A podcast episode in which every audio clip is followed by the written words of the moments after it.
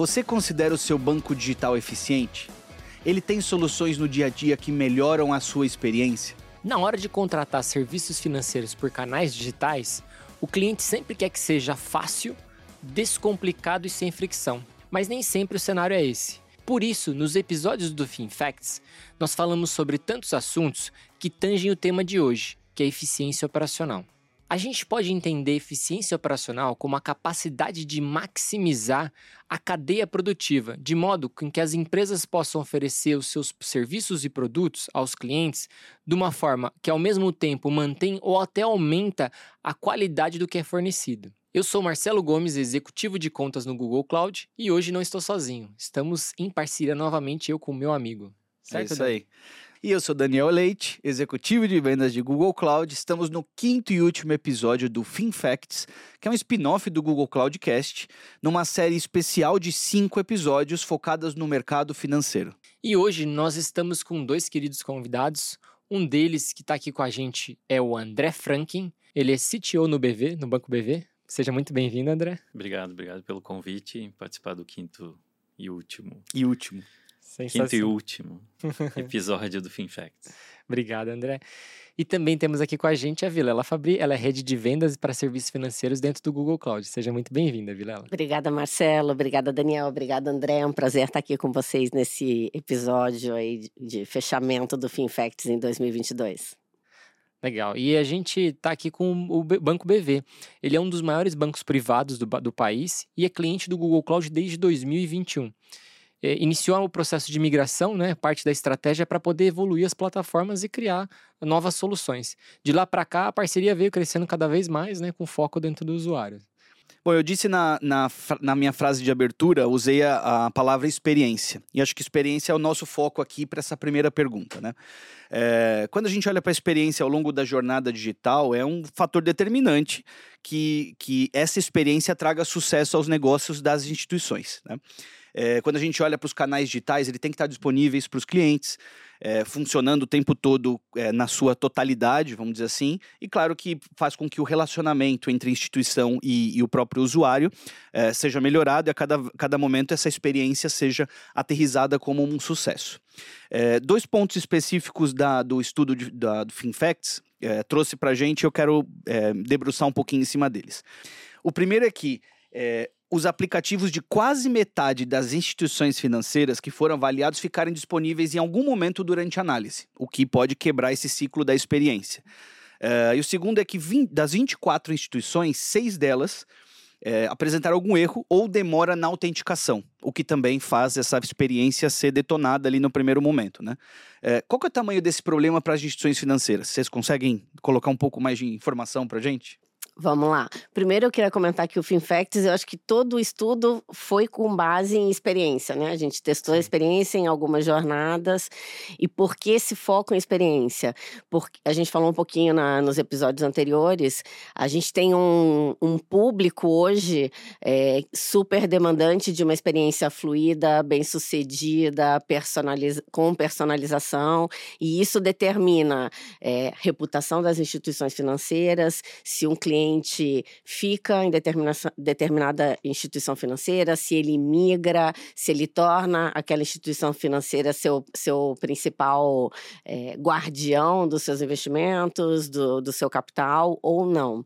Então, essa questão da experiência é super importante e cada vez mais é, a gente tem clientes, pessoas é, exigentes com relação à experiência. E aí, quando a gente fala em quebras no processo, que foi o que a pesquisa mostrou, é, isso está longe de ser a expectativa que todos nós temos e que os clientes das nossas organizações têm do ponto de vista de experiência, né?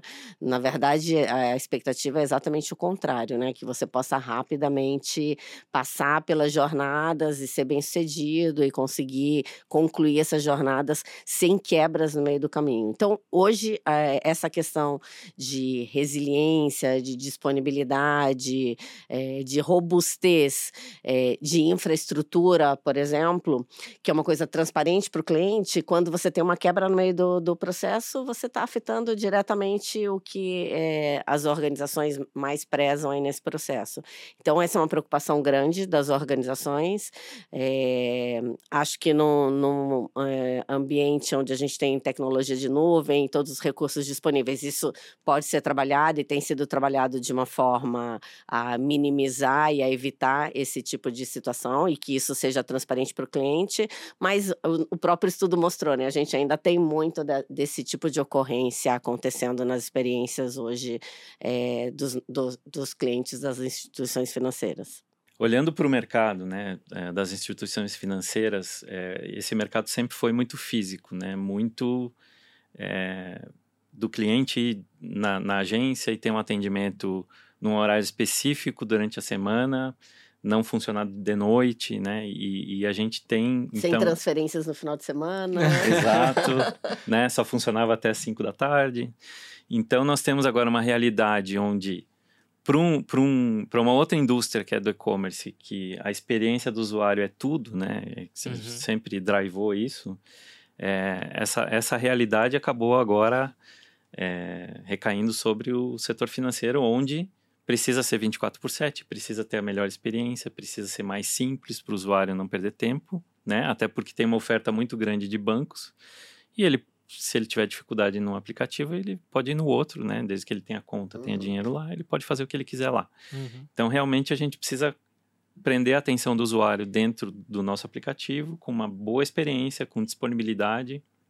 E aqui, tempo de resposta da aplicação é um negócio muito importante, né? Então, a latência, é, que é o tempo que a pessoa demora para fazer as coisas, né? Não pode ficar esperando lá é, é muito importante. Cloud nos ajuda muito com isso, não só em fornecer essa infraestrutura, esse, esse, esse arcabouço de, de, de, serviços gerenciados, mas também nos ajuda em transformação cultural, nos ajuda em desenhar os sistemas, nos ajuda nas migrações de sistemas. E isso acelera bastante aqui a nossa estratégia, que é estar 100% em nuvem aí num horizonte de 3, 4 anos. E aí eu queria aproveitar e fazer um gancho, André. Eu acho que é, aí no ponto que o Daniel trouxe da pesquisa, quando a gente fala em transformação digital, nesse alto grau de digitalização que a gente tem hoje, e que já na, na, no, nas instituições financeiras já não é uma coisa que veio do, do Covid, da pandemia, mas que foi bastante, né, acho que já tinha todo um movimento com a entrada das fintechs, das neobanks, mas teve uma aceleração grande aí nesse período de pandemia e Covid. Junto com essa questão da digitalização, vem uma preocupação importante que é a preocupação de segurança, né? E quando a gente também fala em quebra da experiência do usuário, por exemplo, numa transação num aplicativo, muitas vezes por trás disso também tem muitas camadas de segurança, de autenticação, Sim. como você, sem esse contato físico, que era o principal meio antes, né, de, de relacionamento pessoa, né? É. entre a instituição financeira e o cliente, como sem esse meio físico você garante que, é, que aquela pessoa está correta, que aqueles dados estão corretos, por outro lado, que estão protegidos, como você protege o cliente e a instituição de fraude, esse tipo de situação que também cresceu muito nesse período aí de, de intensificação aí da transformação digital, né? Então, eu acho que junto com o cloud e com toda essa transformação vem uma preocupação grande com segurança. A autenticação é uma, um dos temas aí da mesa mas acho que também vieram aí muitos recursos para tratar esses desafios, né? Então, uma das discussões que a gente teve apresentando o FinFacts para alguns dos nossos clientes é, era o que, que, tem por baixo em termos de camada de segurança, de é, robustez de, de infraestrutura, para garantir que a experiência seja fluida, mas que todas essas preocupações que são importantes aí, até para você garantir essa experiência do cliente, que tudo isso está resguardado? O que, que a gente tem de tecnologia para garantir que tudo isso seja resguardado? É, a gente, se a gente for olhar para o mundo on-premises, né, que é, era a realidade dos bancos até pouco tempo atrás, uhum. a gente tinha uma série praticamente os sistemas nossos estavam protegidos dentro do banco, né? E, e, só eram acessados pelas agências no máximo, ou no caso do BV, pelos gerentes de relacionamento que estão espalhados pelo Brasil. É, quando a gente vai para o mundo digital, a gente está exposto na internet o tempo todo, né? Então, enquanto tá todo mundo dormindo, pode ter hackers aqui uhum. tentando invadir, tentando fazer qualquer tipo de coisa. Então, realmente aqui a segurança tem que ser redobrada. É, a gente confia muito no, na infraestrutura do Google para nos ajudar com isso. Obviamente, a gente tem que ter muitas camadas adicionais de segurança do que a gente teria no on-premises fechado, né, dentro da nossa rede interna. E isso é muito importante, né? Eu, eu acho que um belo exemplo aqui é você vai viajar, você avisa o banco que você vai viajar, uhum. que vai usar o cartão de crédito, e aí chega lá na hora de usar, ele bloqueia e você tem que ligar e aí as pessoas que falam com você do atendimento falam que o antifraude te bloqueou porque achou que era uma fraude, né? Mas você avisou que ia viajar. Então, esse, é, a experiência aqui é algo muito importante, né? Enquanto, quanto mais a gente tiver sistemas automatizados que consigam detectar que aquela pessoa é aquela pessoa mesmo, que não é uma fraude, né? Quando a gente está falando de experiência, isso é o, é, o, é o melhor, né? Que o usuário tenha maior fluidez aí na hora que ele está acessando um serviço, né? E se sinta seguro também, né? Enfim, isso, se exatamente. sinta seguro e confortável para fazer seus investimentos, suas aplicações, pagamentos, sabendo que seus dados estão preservados, né? Bom, considerando os pontos que vocês comentaram, né? A gente falou um pouquinho de, de é, do mundo antigo que a gente tinha nas instituições financeiras, essa transformação para buscar mais excelência é, e talvez trabalhar no contexto 24 por 7 de atendimento. É, eu queria que vocês explorassem um pouco mais como que a tecnologia em nuvem além do que vocês já comentaram de segurança, resiliência, etc., mas como que a tecnologia em nuvem consegue realmente aterrizar esse novo mundo, de trazer novas experiências, modernizar a infraestrutura, modernizar as aplicações, para que no final os, os, os, usuários se sintam muito melhor atendidos, vamos dizer assim, e a eficiência operacional do banco cada vez a, aumente, né? Se vocês puderem comentar, eu acho que faz total sentido até para aterrizar um pouco mais, né, o que a gente já iniciou. Não, é perfeito. Eu vou falar um pouquinho de recursos que a gente tem na tecnologia em nuvem, e aí vou passar para o André complementar e me ajudar. É, bom, eu, eu acho que quando a gente fala em, em aplicações e que são utilizadas de uma forma tão intensa, como é o caso, por exemplo, de instituições financeiras, de aplicações de e-commerce e outras, é, que, que, quais são os benefícios que a tecnologia de nuvem traz? Uma das questões é a questão de disponibilidade, né? Alta disponibilidade. É, latência, que o André comentou aqui, é uma preocupação, né? Enfim, para que a experiência seja fluida, você ter a latência adequada. É, e questões de segurança também que a gente falou. E para isso, quais são os recursos que a gente tem aí por trás da tecnologia de nuvem, né? Normalmente trabalha-se com diferentes data centers, é, distribuição da arquitetura de uma forma correta, é, de dados, redundância de ambientes, e tudo isso torna o ambiente é, mais robusto. Robusto olhando para questões de latência, olhando para questões de alta disponibilidade, de escalabilidade e, de alguma forma, entregando recursos, e aí tem uma disponibilidade grande de recursos, para que os nossos clientes possam ter aplicações rodando de uma forma disponível, é, atendendo aí as variações de demanda do seu negócio. Então, acho que são é um, a combinação desses recursos garantem com que os nossos clientes tenham essa alta disponibilidade, robustez e tenham uma experiência mais fluida para os seus clientes. É, eu complementaria que a gente quando a gente está no mundo on-premises, né, na nossa instituição, por exemplo, a gente, por mais investimentos que a gente faça na nossa infraestrutura, a gente nunca vai ter a robustez que um data center, é, ou vários no caso, do Google, né, tem, porque ele investe para atender várias empresas. Né? Então, realmente é uma estrutura muito mais robusta, muito mais resiliente do que o que a gente tem é, lá no banco, apesar de que lá a gente, obviamente, garante todas as todas as redundâncias que a gente precisa ter e tudo mais, mas é, é realmente é uma infraestrutura muito mais robusta, né?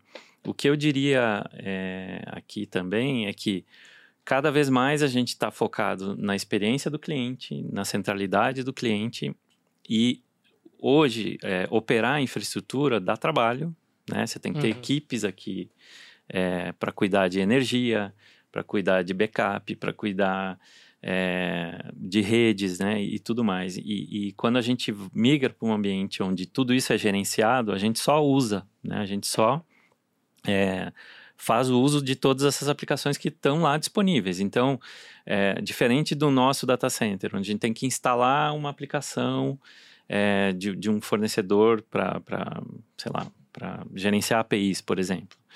É, a gente tem que instalar firewalls, a gente tem, tem que instalar toda a camada de segurança.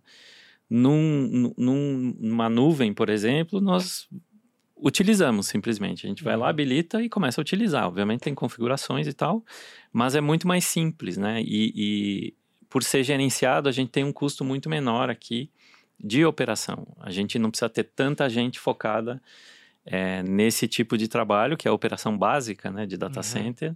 E aí a gente pode aproveitar as nossas pessoas para focar no cliente, na experiência do cliente. Até pensando na questão de data center físico, né? Que você Exatamente. tem que cuidar desde a parte de facilities lá e aí é. você tira essa preocupação para poder focar mais no negócio, né? No business e entregar mais valor. Exatamente. É, e não foi por acaso que a gente convidou o Banco BV para estar tá aqui junto com a gente, né? Nesse episódio, até para a questão dessa, desse, desse cenário que a gente está falando, né? Sobre experiência do cliente, sobre melhorar a eficiência operacional. a gente sabe que vocês têm investido muito dentro desse processo nos últimos anos. Inclusive, a, a, teve o um anúncio recente né, da aliança estratégica entre o Google e o, o Banco BV aí, né, de sete anos, né, centrada muito nessa parte de co-inovação. Então, acho que dentro dessa ideia, a parceria realmente é reimaginar né, o processo é, de experiência do cliente, que é muito do que a gente já está falando aqui dentro desde o início do uhum. episódio. Então, é, como que dá para ampliar né, o potencial dessas plataformas e criar novos produtos digitais, sofisticar realmente o, o modelo de, de ciência de dados que vocês utilizam dentro do banco. É, se você puder compartilhar um pouco com a gente aqui, com, com, os, com os ouvintes que estão nos, nos acompanhando aqui, como que foi é, planejada né, essa estratégia digital do Banco BV é, e quais foram os benefícios que acho que vocês perceberam dentro desse processo de migração para a nuvem. Acho que é até legal, é, pensando no tema eficiência operacional, a gente estava comentando até sobre isso né, no café um pouquinho mais cedo, seria legal trazer qual que foi essa visão, essa, essa estratégia, esse caminho para chegar nesse, nesse contexto? A, a, estratégia que nós construímos do, do Banco BV para os próximos anos, é, ela está muito baseada em cima de tornar a vida financeira do nosso cliente mais simples, mais fácil. Por, por conta do, do mindset do Google com inovação é, e também da, da vontade de, de, migrarmos todas as nossas aplicações para o Google Cloud, nós pensamos em fazer essa parceria de co-inovação para que o Google nos ajude a repensar o que, que seria um, um novo banco, né? Como, uhum. como, que seria uma experiência mais simples desse usuário, é, para que a gente também se diferencie de todos os outros bancos que existem aqui é, no país. Então, essa parceria vai ser muito importante. É, o Google Cloud também tem um know-how aí muito importante em cima de analytics, né? Que, que vai nos ajudar não só é, com todos os, os, modelos de risco, mas também com toda a parte de inteligência, de de, de entregar a melhor experiência é, na hora certa para o cliente certo, né? O produto certo para o cliente certo, na hora certa. E isso é muito importante. Então, por conta de tudo isso que nós, nós aqui quisemos é, fazer essa parceria com o Google Cloud. Aí, aí, só complementando, André, eu acho que a gente, enquanto a gente construía a parceria, a, a gente foi muito desafiado e os times juntos, né? A pensar fora da caixa, a realmente se colocar, colocar o cliente no centro, pensar como que a gente é, poderia desafiar e trazer novas ideias para atender melhor o cliente do BV e como usar toda a tecnologia, todo, todo o know-how e o DNA de inovação do Google em pró dessa missão e desse objetivo do BV. E agora a gente tem um desafio mais divertido, né? Que é como entregar isso tudo que a gente de alguma forma desenhou, discutiu, sonhou é, na, na, construção da parceria. Agora é efetivamente fazer essa entrega para os clientes do BV, né? Exatamente. É, e o Pix foi só o início, né, da, da, daquela, daquele processo de parceria lá atrás, como você falou, acho que foi o impulsionador para mostrar que os processos já estavam começando a rodar, então tendo o Pix já dentro desse cenário facilitou aí os, os próximas discussões. Né? É, quando a gente fala de, de, de propor coisas novas numa empresa, né, numa corporação, eu sempre uso um conceito de MVPs, né, a gente monta um bom case, né, faz uma faz um, um, um MVP muito bem feito que prova valor, fica muito mais fácil para de defender o resto. Né? Então, o, o, Pix realmente foi é, uma, um case que a gente quis montar, né? Era uma aplicação muito crítica que, que necessitava de, de uma repensar a arquitetura, repensar é, como isso ia funcionar, né? Até pelas exigências aqui do Banco Central. E foi um ótimo case para a gente provar para a instituição que esse modelo ia funcionar muito bem para a gente. É, milhões de brasileiros já utilizam Pix hoje. É, é o meio de pagamento mais utilizado no Brasil, passando o cartão de crédito e cartão de débito. E eu queria que você comparasse esse mundo passado. Se você tivesse que, em termos de escalabilidade, comparar a operação dentro de um data center on-premise e na pós-migração para nuvem. Como é que seriam esses dois mundos? Se eu pudesse comparar, porque eu acho que vocês teriam sofrido mais, talvez, rodando no própria operação dentro de um data center, né? Sim. Você já comentou isso sobre investimento em infraestrutura, etc., que às vezes nunca é o bastante para conseguir acomodar todo tipo de é, inovação ou, ou, novas aplicações. Se puder colocar esse comparativo, acho que vale a pena. É, eu acho que é um bom comparativo. É, se a gente olhar para trás, né, é, DOC e TED, né, que eram as transferências que existiam, Super claro, limitadas. Tinha, né? É, e tinha transferência entre contas, é, uhum. para quem tem contas no mesmo banco, mas eram transferências que ocorriam de madrugada, né? Então, o, o TED ocorria no, é, durante o horário comercial, mas o, o, DOC, que era um volume muito maior, é, ocorria de madrugada. Então, eram arquivos de, que eram processados, né? E, e, se não desse certo o processamento, você reprocessava e estava tudo bem. Então, você tinha a madrugada inteira para processar isso e não necessitava tanto de uma infraestrutura muito robusta e também é, pouco de, de controle, automação e monitoração. Obviamente precisava, né? Precisa uhum. rodar, se der algum, algum problema precisa rodar novamente. Mas o, o, desafio do Pix foi exatamente conseguir atender as exigências do Banco Central de latência, de tempo de resposta, né? É, e de tempo da transação também, que, uhum. que ela não pode ocorrer depois de 10 segundos, né? Então, é, você tem que executar ela e, e, isso tem que ser praticamente, não é em tempo real, mas é quase. Né? Então, os desafios realmente são muito grandes é, para uma instituição que estava acostumada com outra realidade, né? Uhum. Não que seja um desafio grande para outras indústrias que já nasceram digitais, mas uhum. para um, a nossa realidade, foi um desafio grande, até porque o Banco Central, quando ele trouxe o Pix, ele, ele fez um. É, ele foi muito feliz na escolha, não só da tecnologia, de, de, como ia funcionar, e a gente acabou virando referência no mundo agora Exato. Em, Exato. Em, em, transferências, né? Então o banco agora vai abrir isso para o mundo inteiro aí poder implementar o modelo do Pix. É, a gente tem aqui, é, para vocês terem uma ideia, a gente tem que ficar muito tempo no ar, então são, são no máximo 3,6 horas por mês que a gente pode ficar fora do ar, isso incluindo janelas de manutenção. E, e se você ficar fora mais do que esse tempo, tem multa, tem, tem você perde nota na classificação lá do Bacen. Isso impacta né, em, em parceiros que querem usar nossos serviços, eles obviamente vão procurar uhum. instituições que têm notas mais altas. Né? E a gente no ano passado, em 2021, quando a gente migrou para o Google Cloud e fez a rearquitetura do Pix é, focado em atender essas exigências, a gente foi o ano inteiro classificação A no Bacen, praticamente a única instituição que ficou assim. Legal. E hoje a gente está aí com 1,3 milhão de transação mais ou menos por dia é, rodando no, no Google Cloud com Pix. E é, praticamente já se tornou algo que ninguém fala lá no banco, não dá problema, dificilmente a gente tem algum tipo de incidente em cima dessa aplicação como já funciona bem, já a experiência está entregue, né? É, Essa exatamente, exatamente. Pensando que a gente saiu daquela visão de fechar às 5 horas da tarde, né? 4, 5 horas da tarde para agora estar tá 24 horas é operando, é uma mudança. A gente está falando aqui de criar um mundo de possibilidades quando a gente olha para a tecnologia em nuvem, né? Você citou o caso do Pix, que é um caso extremamente real e que faz a confiabilidade também numa instituição financeira ser muito maior. Queria que vocês olhassem um pouco mais para esse eh, ponto, aprofundassem um pouco mais nesse mundo de possibilidades. Pegar a Google Cloud, por exemplo, a gente tem uma série de outras ferramentas, outras soluções que vão estar disponíveis para complementar, por exemplo, uma estratégia dessa de chegar mês mais fácil, chegar com melhor experiência para o teu cliente, entregar coisas diferenciadas. Se vocês puderem explorar um pouco mais, acho que é legal também, é até para a gente detalhar um pouco mais além do Pix, casos de sucesso ou casos de integração que funcionam. Ah, eu acho que, é, como eu comentei um pouquinho no começo, quando a gente fala em tecnologia em nuvem, uma das coisas que vem junto com tecnologia em nuvem é esse mundo de possibilidades. E aí não falo só, por exemplo, da, do, de todos os recursos, os serviços, as soluções disponíveis na nossa nuvem, mas também no ecossistema dos parceiros que se conectam conosco, né? Então, acho que essa é uma diferença importante aí com relação ao mundo on-prem. É, de alguma forma, isso tudo já está pensado e está disponível e pode ser habilitado e conectado. Então, até nesse processo, acho que tem uma mais velocidade, você pode usar esses recursos com mais velocidade.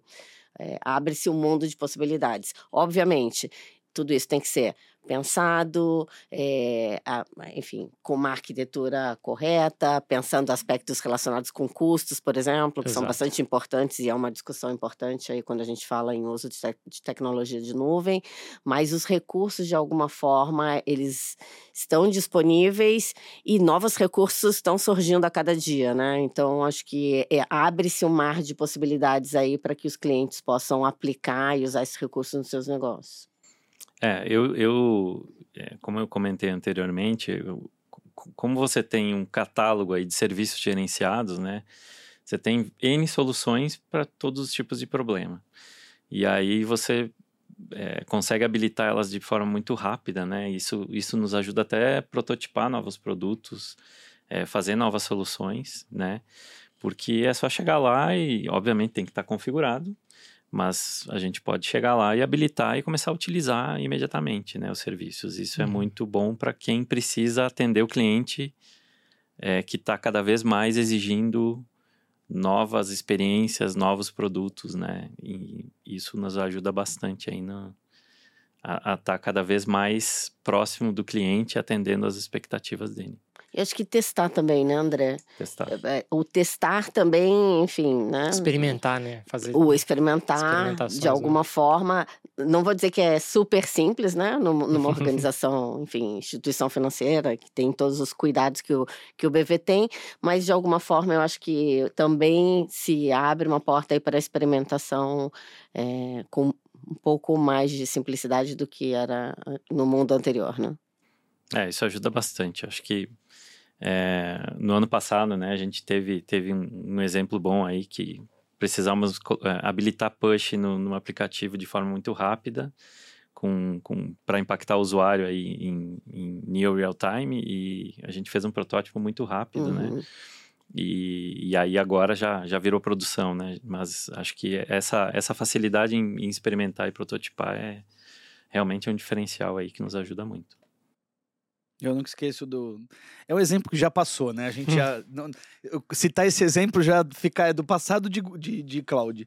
Mas nunca me esqueço de muitos clientes falam assim, talvez vocês tenham até enfrentado muitas vezes isso. Pô, vamos. Tem que pensar, o sistema está crescendo, essa máquina não vai, não vai mais suportar. Tem, temos que pensar na no, nova máquina, né? Uma máquina maior tal, faz o size. Quanto tempo para comprar e chegar aqui? Seis meses. É. Quanto tempo para fazer setup da máquina? Um mês. E a migração? Mais um mês. Mas são oito meses. Oito meses.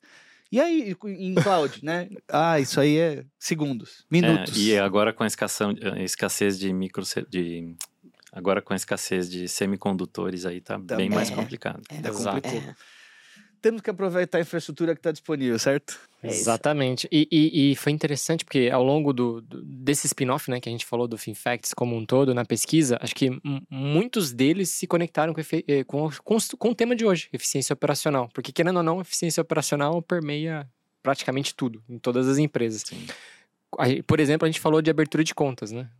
a gente falou sobre abertura de conta, tempo de análise de crédito.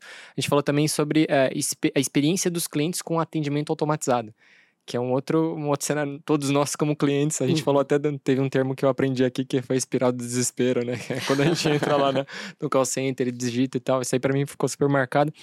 Mas eu queria trazer, a gente, como a gente está caminhando aí para o final, eu queria trazer uma pergunta super interessante aqui. Como que a gente consegue mensurar eficiência operacional. Acho que se vocês puderem comentar nesse cenário, como é que é, a gente pode ajudar os, as, as, empresas a mensurarem o que, que é eficiência operacional e como se chegar nela e melhorar, né? É, eficiência operacional é uma preocupação de todas as empresas, né? Em todos os segmentos, e aí cada, cada business é, tem fatores que determinam e que são medidos aí quando a gente fala de eficiência operacional, mas no final é sempre uma relação entre a capacidade da empresa de gerar receita a partir dos seus recursos, né? Então, no final, é, a gente está sempre falando dessa relação. É, em instituições financeiras, eficiência operacional é uma coisa que é medida, que é acompanhada bastante bastante de perto, enfim, é um dos indicadores o importantes. O André até comentou, né, da, do, da avaliação que foi feita em cima até do Pix que vocês tiveram Sim. nos últimos tempos, né? É, a gente usa, a gente usa o NPS, né, Net Promotion uhum. Score aí como um, um, apoiador, inclusive na, na operação de tecnologia. É, acho que a avaliação do cliente realmente ela tem que permear toda a empresa para a gente saber se a gente está entregando o valor que a gente precisa para esse cliente, né? Ela, obviamente, é o, é o agregador aí de todos os indicadores é, de, de, de, eficiência né, e de atendimento ao cliente. Mas a gente tem outros indicadores também que a gente usa, né? Acho que latência é um indicador muito importante. Então, quanto menos tempo a gente demorar para executar uma transação, mais feliz o cliente vai, vai estar, né? Mais fluida vai ser essa experiência.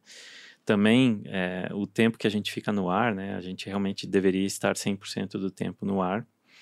É, e por fim, acho que o tempo que a gente é, leva para recuperar os sistemas em, num incidente é algo muito importante, né? O MT, uhum. MTTR que a gente chama. É, a gente tem N indicadores que, que não só são é, de disponibilidade, uhum. de, de, de, tempo de resposta, mas também indicadores financeiros, né? A gente, é, nas as antigas nos sistemas legados, a gente tem uma, uma, um custo muito mais alto para operar esses sistemas, né? E um bom indicador seria um custo por transação, né? Então, você tem... Você pega todos os custos da empresa e você dilui isso na quantidade de transações que você executa, né? Então, é, isso é eficiência operacional na veia, né? Se você uhum. consegue uhum. cada vez mais diminuir esse custo, você consegue investir esse dinheiro em entregar a melhor experiência para o cliente, ao invés de ficar tentando operar os sistemas né, com, com, com, esse, com esses investimentos. Então, é, realmente a gente cada vez mais vai investir no cliente e menos em operar a tecnologia, porque a gente tem apoio aqui de nuvem e todas essas, essas facilidades de hoje aí para nos ajudar. E aí, eh, só complementando, o, que eu vejo também, é, quando a gente olha nos últimos anos, teve uma evolução muito grande e, e, acho que as instituições financeiras realmente definiram aí como objetivo reduzir o tempo entre o, a ideia, o desenvolvimento e a disponibilização de produtos e serviços para as áreas de negócio e para os clientes na ponta. É, e através aí de, enfim, técnicas novas, formas diferentes de se organizar, de, de estruturar, tecnologia, mas uma, a gente vê uma preocupação muito grande em entregar valor na ponta, impactar o cliente na ponta e no, no timing menor, mais rápido possível, né? Porque, enfim, é, é, você fazer essas entregas hoje com um prazo de um ano, um ano e meio, dois anos, cinco anos. Já acabou Perdeu tudo. o negócio. O mundo não, virou da é, vez e já não existe. Não faz, mais, não faz mais sentido, né? Então, acho que também a gente vê aí muita mudança, e aí em vários aspectos, né? É tecnologia, mas é cultura, é organização, buscando também entregar valor na ponta o mais rápido possível, né? Não é a tecnologia pela tecnologia, é como que a tecnologia entrega valor para o negócio no timing que o negócio precisa. É, e tem uma coisa importante aqui nesse sentido que eu sempre falo lá na empresa, que é a gente a gente está desenvolvendo uma nova arquitetura é, para os nossos sistemas. E essa arquitetura usa conceitos não são tão modernos, mas para o setor financeiro é, é moderno, né? Uhum. E para eu diria não só para o setor financeiro, mas para as indústrias, para as empresas que, que, que são muito consolidadas, né, que têm muitos legados. É, o que eu sempre digo é que a gente quer construir uma arquitetura que seja fácil de criar qualquer produto em cima dela. Então, hoje, o gargalo é a tecnologia nessas empresas, né? Então, uhum. o negócio pensa alguma coisa, quer prototipar rápido para atender o cliente, para testar, para experimentar, só que a tecnologia não permite que isso seja entregue de forma rápida.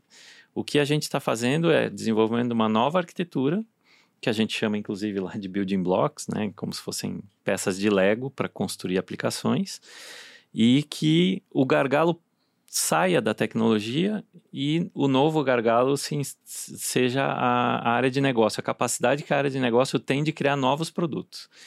Esse seria o mundo ideal que a gente espera, né? Que realmente, é, dependendo da capacidade da área de negócio de criar produtos, esse vai ser o gargalo, né? Então, uhum. aí, aí vai da empresa investir mais em área de negócio e menos na tecnologia básica, que seria essas arquiteturas, né? Que já estaria estruturada Exatamente. e pronta já para fazer os, os módulos e os, as pecinhas de Lego adicionais aí dentro do processo. E tem uma. Eu e o Dani, a gente sempre comenta aqui em outros episódios, e, e, e a gente ainda não comentou nesse, mas acho que conecta diretamente com o que a gente está falando aqui, com a máxima que a gente usa, né? Que a máxima é que tudo é sobre pessoas no final. Uhum. É, se a gente, tudo que a gente está falando aqui são para as pessoas, através das pessoas. E o, o, o, acho que o mercado financeiro, as, as instituições financeiras estão com esse mindset hoje e com esse caminho. É, o próprio estudo mostra que isso é, traz uma proximidade muito grande com o usuário no final. Né? Então, para trazer realmente esse benefício para nós aqui, que somos também, além de é, pessoas atuantes dentro do mercado financeiro, mas também usuários e clientes no final. Acho que para fechar a conversa, seria legal se vocês pudessem comentar um pouquinho é, quais seriam os primeiros passos para as instituições né, que estão buscando melhorar sua eficiência operacional e também nesse cenário de melhorar sua performance digital. Afinal, como a gente falou, né, as fintechs ajudaram a impulsionar, né, mas a pandemia acho que gerou um acelerador extremamente rápido aí dentro desse processo. Mas para quem tá, de repente ainda não está lá, está começando a iniciar, está começando a melhorar sua, sua, sua, sua, eficiência, o que, que vocês deixariam de mensagem para eles com primeiros passos? Aí? Eu. Profunda essa, hein? Essa é, é essa para fechar com chave de ouro. Bom, eu diria que esse é um problema que eu já vi em muitas empresas, é um problema que tem que ser encarado de frente. É, eu vejo muitos CIOs, CTOs é, optando por ah, vamos quebrar uma, uma aplicação monolítica em microserviços e pronto, resolvemos o uhum. problema da escalabilidade e da, da né? Só que quando a gente começa a ver é, a gente sair de dezenas ou centenas de sistemas para milhares e milhares e milhares de microserviços é, e começa a ver a complexidade que isso se torna na gerência né, desses, desses serviços, é, realmente é algo que você sai de um problema e cria outro. Uhum. Então, é, realmente fazer uma nova arquitetura, na minha visão, é, é mais barato, é mais rápido. Você repensa, então você sai de, de. Eu sempre falo, né? Às vezes você vai construir um, um automóvel 1980, só que zero quilômetro, né? Porque você não mudou o conceito que você tinha. Você simplesmente construiu a aplicação é, nova com os mesmos conceitos de antigamente que você já tinha. Uhum. Quando você repensa a arquitetura, repensa tudo, né? Até a experiência, você vai fazer uma coisa muito mais simples, vai ser mais rápido, vai ser mais barato. E o principal ponto aqui, com tudo isso que eu falei, é, é, é a gestão desses milhares de serviços. Se você não tem um ambiente automatizado para gerir isso, vai se tornar impossível essa gestão, né? Então, você não vai conseguir evoluir é, e isso vai realmente se tornar mais caro. Então, repensar com coragem, eu diria, porque é, precisa ter coragem. Você olhar para um legado muito, muito antigo e dizer, eu quero abrir essa caixa preta, eu quero refazer isso, é, realmente precisa ter um comprometimento da, da, da companhia, né, para fazer. Mas o resultado disso é realmente surpreendente, porque você tem outro. muda tudo, né? Uhum. É, a tendência do nasceu errado, cresceu errado é muito grande nesse sentido, né? É. Senão você está criando o próximo legado só em cima do legado existente. Né?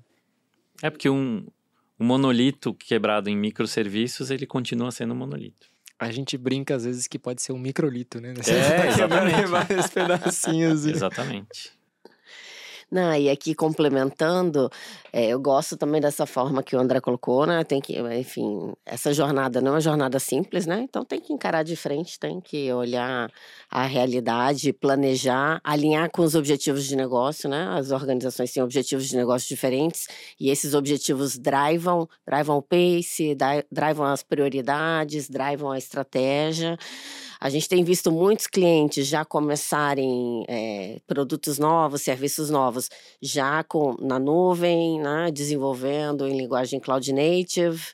É, mas a maior parte dos nossos clientes tem um legado importante também que precisa ser tratado, né? Então, é, olhar essa estratégia como um todo e fazer esse alinhamento com objetivos da companhia, é, eu acho que isso também é uma questão importante para drivar a estratégia, né?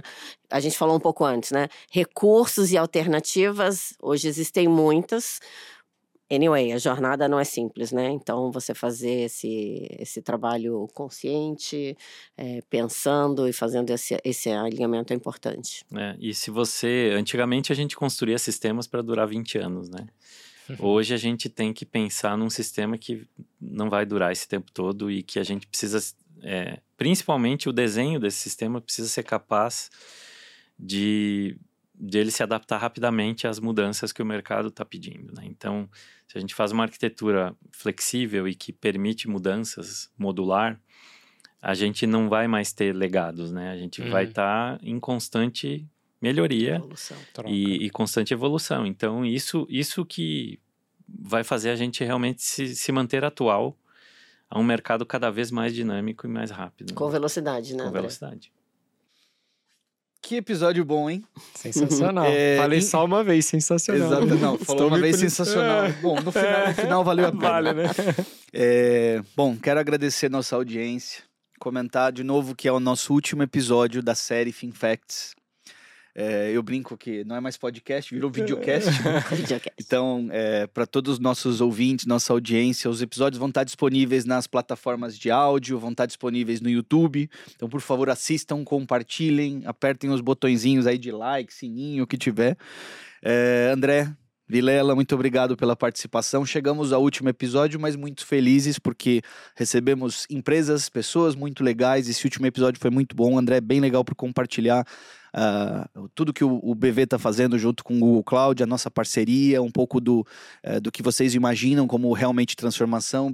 Eh, Vilela, obrigado por adicionar também eh, tempero aqui na nossa sopa, né? Porque tem muita coisa também que os outros clientes, que o mercado anseia de Google Cloud. Então, valeu demais a participação de vocês, tá? Eu agradeço o convite e fico muito feliz é, em compartilhar, né? Acho que o, o conhecimento é feito para a gente compartilhar, né? A gente realmente tem que é, fazer isso e agradeço de verdade o convite. Ah, eu também agradeço, prazer enorme estar aqui com André, Dani, Marcelo, três feras, e nessa agenda super interessante, super atual e que é a discussão que a gente tem todos os dias aí com os nossos clientes, né? Agradeço muito. Obrigada. E também, se vocês quiserem entrar em contato conosco, utilize o nosso e-mail googlecloudcast.google.com. Vocês podem mandar sugestões, dúvidas, comentários e falar pra gente o que vocês acharam do nosso episódio. E lembrem também que se vocês quiserem acessar o estudo completo, vai estar na descrição desse episódio. Muito obrigado e até a próxima.